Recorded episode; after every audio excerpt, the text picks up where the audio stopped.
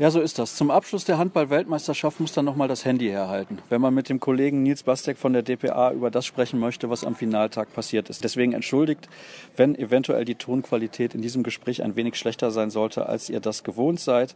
Wir sprechen natürlich über das deutsche Spiel knappe Niederlage gegen Frankreich, 25 zu 26 verloren und der große Triumph von Dänemark. Eine sensationelle Leistung im Finale und erstmal Hallo an dich, Nils. Hallo Sascha, grüß dich.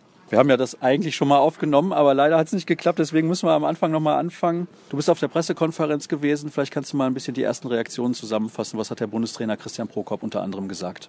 Ja, der Bundestrainer wirkte natürlich enttäuscht, was ja auch verständlich ist angesichts dieser, dieser späten und auch bitteren Niederlage, die, ich denke, das kann man so sagen, unnötig gewesen ist. Nicht nur, weil die deutsche Mannschaft ja schon zur Halbzeit mit vier Toren geführt hat, sondern weil sie es eben verpasst hat, diese Führung halt auszubauen und somit alles andere als starken Franzosen früh den Zahn zu ziehen. Der Bundestrainer sagte, dass im Endeffekt die etwas cleverere Mannschaft gewonnen hat und ich glaube, so kann man es auch im Endeffekt stehen lassen. Warum hat aus deiner Sicht die deutsche Mannschaft diese vier Tore Führung noch aus der Hand gegeben? Das ist eine gute Frage, mit der sich die Verantwortlichen sich natürlich jetzt beschäftigen werden. Mangelnde Cleverness ist sicherlich ein Grund. Man hat das ja auch schon in der Vorrunde gesehen, als die Franzosen ganz später noch zum Ausgleich gekommen sind. Jetzt sind sie ganz später noch zum Sieg gekommen durch Karabatic, der eigentlich überhaupt kein gutes Turnier gespielt hat, aber eben dann in solchen Situationen da ist und, und den Ball versenkt. Und die deutsche Mannschaft auf der anderen Seite, die die Chance hatte zum Sieg, Angriff kurz vor Schluss, der dann auch wieder leichtfertig hergegeben wird. Vielleicht ist es wirklich die Cleverness, die im Endeffekt den größten Ausschlag gegeben hat. Muss Matthias Musche da einfach nur ausspielen und sagen, ich nehme die Verlängerung, weil wir lagen eigentlich die ganze Zeit in den letzten 10, 15 Minuten zurück und Mensch, ist doch egal, ob ich jetzt noch die Wurfchance habe. Hauptsache, wir gehen halt vielleicht noch mit dem Momentum in diese Verlängerung. Ja, ist im Endeffekt natürlich alles immer sehr leicht zu sagen. Musche, ich habe ihn selber in der Mix so nach dem Spiel gesehen, stellte sich dieselbe Frage. Hätte ich vielleicht auf Verlängerung gehen sollen? Hätte ich den Angriff suchen sollen? Im Endeffekt wusste er selbst nach dem Spiel noch nicht, was er am besten hätte tun sollen. Ich glaube, das ist im Eifer des Gefechts manchmal ein bisschen schwierig zu entscheiden und ja, da sind wir wieder bei der Cleverness. Vielleicht hätte ein erfahrenerer Spieler, ein Karabatic vielleicht auf deutscher Seite, da beispielsweise die bessere Entscheidung getroffen. Musche, ich glaube, das kann man festhalten, hat in der Situation nicht die beste Entscheidung getroffen. Man muss natürlich dazu sagen, dass der Kapitän Uwe Gensheimer zu diesem Zeitpunkt nicht auf dem Feld stand, weil er kurz vor dem Ende eine Zwei-Minuten-Strafe kassiert hat. Ich habe parallel das Tablet mitlaufen lassen, deswegen kann ich sagen, er stand im Kreis. Also der sieben Meter war definitiv berechtigt. Ich fand aber die Entscheidung generell zu hart. Hast du es nochmal irgendwann im Nachgang gesehen? Nein, habe die Szene nicht gesehen und kann deswegen leider auch nichts dazu sagen. Insgesamt, das war zumindest so das, was ich aus den Stimmen der Spieler rausgehört habe, fanden sie die Linie der Schiedsrichter während des gesamten Turniers nicht unbedingt gelungen. Also, naja, da wird vielleicht dann in den nächsten Wochen nochmal drüber zu sprechen sein. Soll uns aber nicht weiter interessieren. Lass uns ein Fazit ziehen was diese deutsche Mannschaft angeht. Es ist das erste WM-Halbfinale gewesen seit 2007. Eigentlich muss man zufrieden sein. Ja, was natürlich jetzt kurzfristig erstmal bleibt, und das ist auch verständlich, ist die Enttäuschung, weil die letzten zwei Spiele bei dieser WM eben verloren gegangen sind. Aber es ist genau richtig, was du sagst. Es ist jetzt der größte Erfolg dieser vierte Platz seit den Olympischen Spielen 2016, als die deutsche Mannschaft die Bronzemedaille gewonnen hat. Die Mannschaft hat insgesamt einen, einen tollen Eindruck hier hinterlassen, also Mannschaft und Trainerteam zusammen. Es waren Millionen Zuschauer vor den Fernsehern, Hunderttausende waren in den Hallen und das lag auch zu großen Teilen an den Leistungen der deutschen Mannschaft, die sich wirklich toll verkauft hat, die gezeigt hat, auch heute wieder trotz der knappen Niederlage, dass sie äh, mit den besten Teams dieser Welt mithalten kann. Und deswegen glaube ich, dass mit ein paar Tagen Abstand alle Verantwortlichen, auch die Spieler, zu dem Schluss kommen werden, dass sie insgesamt ein, ein tolles Turnier gespielt haben. Dann geben wir mal eine Schulnote, Herr Lehrer Bastek. Was schreibst du auf aufs Zeugnis? Angesichts der zwei Niederlagen jetzt zum Abschluss würde ich eine 2 minus geben. Gut, und dann kommen wir zum Finale, denn nachher gibt es noch einige Stimmen aus der Mixzone und der Kollege, der ist quasi auch schon auf dem Sprung, hat nämlich noch einiges zu tun. Ah, jetzt habe ich hier zweimal den gleichen Zettel genommen. Nein, habe ich tatsächlich nicht. Hier haben wir es doch noch. Norwegen gegen Dänemark, 22 zu 31. Die Dänen haben gemacht, was sie wollten. Ich habe in einem Finale eigentlich noch nie so eine Dominanz gesehen. Du? Nee, ich kann mich zumindest spontan jetzt nicht, nicht dran erinnern. Man erinnert sich oder man kann sich schon erinnern an ein anderes Finale, kein WM-Finale, sondern ein EM-Finale eben der Dänen, wo sie, ich glaube 2014 war es, zu Hause sehr deutlich verloren haben gegen die Franzosen. Das war natürlich auch eine sehr einseitige Geschichte. Heute war es genauso einseitig. Eigentlich von der fünften oder zehnten Minute an haben die Dänen dieses Spiel dominiert. Was für mich vor allem neben ihrer ganzen spielerischen Klasse zwei Gründe hatte. Zum einen die lautstarke Unterstützung durchs Publikum und zum anderen ein überragender Torhüter Niklas Landin. Der hat tatsächlich sensationell gespielt. 39 Prozent der Würfe der Norweger pariert, zwölf Paraden insgesamt. Und wenn man dann am Ende sogar noch fast zehn Minuten die zweite Garde spielen lassen kann, sagt das eigentlich alles aus. Ja, ich glaube, das kann man so stehen lassen. Die Dänen waren mit Abstand die beste Mannschaft in diesem Turnier. Ähm, das zeigt ja auch, dass sie all ihre zehn WM-Spiele gewonnen haben. Dann noch mit Mikkel Hansen den Torschützenkönig und besten Spieler des Turniers stellen. Ja, dann wird man am Ende auch verdient Weltmeister. Und die können ja noch zwei, drei Jährchen so spielen in der Besetzung. Die alten Spieler sagen immer, wir spielen so lange, wie uns die Beine für Dänemark tragen. Ja, ich glaube, dass man nicht verkehrt liegt, wenn man die Dänen auch bei den nächsten Großturnieren auf dem Zettel hat. Für Olympia haben sie sich ja mit dem Weltmeistertitel heute auch schon qualifiziert. Da können sie ja 2020 in Tokio sogar ihre Goldmedaille verteidigen, die sie in Rio 2016 schon gewonnen haben. Und ich glaube nicht, wie gesagt, dass man falsch liegt, wenn man die Dänen als einen Top-Favoriten auf die Goldmedaillen bei den nächsten Turnieren bezeichnet. Wie fällt dein finales Fazit aus von diesem Turnier insgesamt? Bist du zufrieden mit der Organisation, wie das alles hier abgelaufen ist? Herning, tatsächlich am Ende war der Spielort eigentlich der, was die Arbeit angeht, für uns der schlechteste war, muss man leider so sagen. Ja, das ist tatsächlich so. Es war ein bisschen eng hier auf der Pressetribüne, das stimmt. Auch die Internetverbindung hier war nicht immer die beste, was für uns als Medienvertreter natürlich wichtig ist. Insgesamt denke ich aber, dass die Arbeitsbedingungen wirklich gut waren, auch an den deutschen Standorten. Das Einzige, was ich mir vielleicht gewünscht hätte, wäre gewesen, dass das Finale nicht unbedingt in Herning, sondern vielleicht in einer etwas größeren Stadt wie Kopenhagen zum Beispiel ausgetragen worden wäre. Aber ansonsten gibt es da wirklich nichts zu meckern. Da darfst du gerne final noch eine Begründung geben weil ich persönlich gerne mal Kopenhagen gesehen hätte. Ich war noch nie da. da ist Herning natürlich deutlich kleiner, deutlich idyllischer und hat deutlich weniger Charme einfach auch als eine Hauptstadt wie, wie Kopenhagen. Das ist eigentlich ein sehr persönlicher Grund, warum ich lieber ein Finale in Kopenhagen gesehen hätte. Kann ich übrigens sagen, fast alle anderen Kollegen haben die gleiche Meinung. Also nichts gegen die Stadt Herning beim besten Willen, aber eine Hauptstadt, das ist eigentlich der richtige Austragungsort für ein Endspiel. Und nächstes Jahr in Stockholm wird das dann ja wieder der Fall sein. Nils, vielen herzlichen Dank. Ich weiß, du bist wie gesagt auf dem Sprung. Der Kollege Erik Tobias, der wartet nämlich schon auf dich und deswegen möchte ich dich nicht weiter aufhalten. Es gibt noch, wie ich es eben angekündigt habe, einige Stimmen aus der Mixzone. Jetzt muss ich gerade noch mal schauen, denn das habe ich fast schon wieder vergessen. Ich habe gesprochen mit Kai Hefner, mit Matthias Musche und mit Uwe Gensheimer und von den Franzosen hätte ich gerne Nikola Karabatic gesprochen, war aber nicht möglich, weil mit dem wollte jeder sprechen nach diesem entscheidenden Treffer, das ist ja ganz klar. Und hinterher hatte ich noch die Möglichkeit, nach dem Finale zu sprechen mit Beate Mühol, der den Sprung ins All-Star-Team geschafft hat und von Dänemark mit Spielmacher Morten Olsen. Alle weiteren Infos und nächste Woche vielleicht dann nochmal ein ausführlicher Rückblick auf das gesamte Turnier gibt es dann unter facebook.com slash kreisab, bei Twitter at kreisab.de sowie bei Instagram unter dem Hashtag und Accountnamen kreisab zu finden. Danke für eure Zeit während dieser Weltmeisterschaft, euer Interesse und eure Aufmerksamkeit. Bis nächste Woche. Tschüss. Kai, es ist natürlich immer schwer, die richtigen Worte zu finden nach so einem Spiel, das man knapp verloren hat. Wie hast du die Partie erlebt, vor allem in der Schlussphase? Ja, sehr, sehr enttäuschend. Ähm, das Spiel ging leider da zwei, drei Sekunden zu lange. Dann kam der schmerzhafte Siegtreffer von Frankreich. Ja.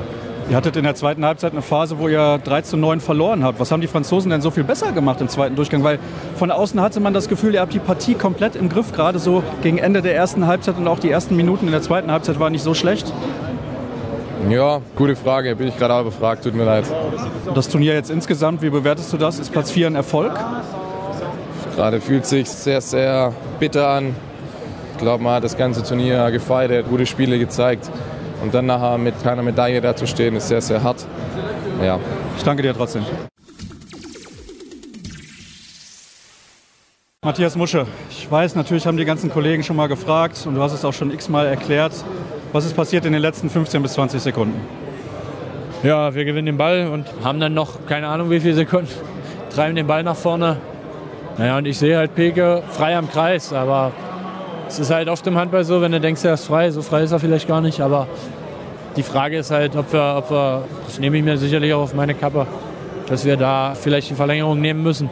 und dann risikoarmer spielen. Also ich habe halt leider nicht gewusst, ob noch drei Sekunden oder zehn oder zwölf Sekunden zu spielen sind, weil ich es einfach nicht sehen konnte. Und wenn es drei Sekunden vor Schluss ist, Peke fängt den und wir gewinnen mit einem, dann ist es richtig geil gelaufen. So ist es sehr bitter, fängt dann halt nicht. Wir kriegen keinen Freiwurf und dann war es zu viel Risiko, weil einfach noch zu viel Zeit war und die das Ding noch reinhauen. Ja, verdammt bitter gelaufen. Hast du überlegt, selber vielleicht zu gehen und den sieben Meter zu ziehen? Wäre das eine Option gewesen? Ja, gab ganz viele Optionen im Kopf. Letztendlich in dem Moment war Peke kurz mal frei und dann war das für mich die aussichtsreichste Idee, aber so ist das Leben, ja, so ist Handball, so ist Sport. Ja, es ist wie gesagt sehr, sehr bitter und kann halt immer schnell gehen im Sport. Also wenn wir, wenn wir jetzt mit einem gewinnen, dann sind wir ja überglücklich. So sind wir mega, mega traurig und haben halt nach zwei überragenden Wochen jetzt irgendwie den vierten Platz und damit sind wir am Ende doch nicht zufrieden, obwohl wir unseren Auftrag, die Nationen so vom Handball zu begeistern, den haben wir eigentlich erfüllt. Und jetzt kann man trotzdem irgendwie kaum zufrieden sein und das ist sehr, sehr schade.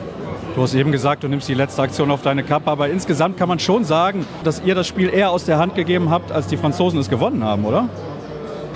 Ja, zur Halbzeit führen wir sicherlich mit vier, glaube ich. Dann kannst du, ja, klar, ein Spiel geht 60 Minuten und da entscheiden am Ende Kleinigkeiten. Da kann auch jede Aktion entscheiden. Das ist uns schon bewusst, aber um es jetzt richtig analytisch zu sehen, müsste ich es mir wahrscheinlich auch nochmal angucken. Aber ich glaube, das mache ich nicht, da habe ich keine Lust drauf. Also du kannst dir sicher sein, die Nation habt ihr begeistert in zwei Wochen. Dankeschön. Danke auch.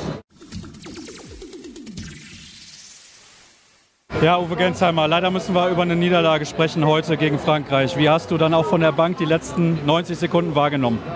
Ja, wir hatten noch die Möglichkeit, das Ding reinzumachen und sogar in Unterzahl noch die Chance. Und dann geht es hin und her. So ist es im Handball. Heute haben wir leider das glückliche Ende nicht auf unserer Seite.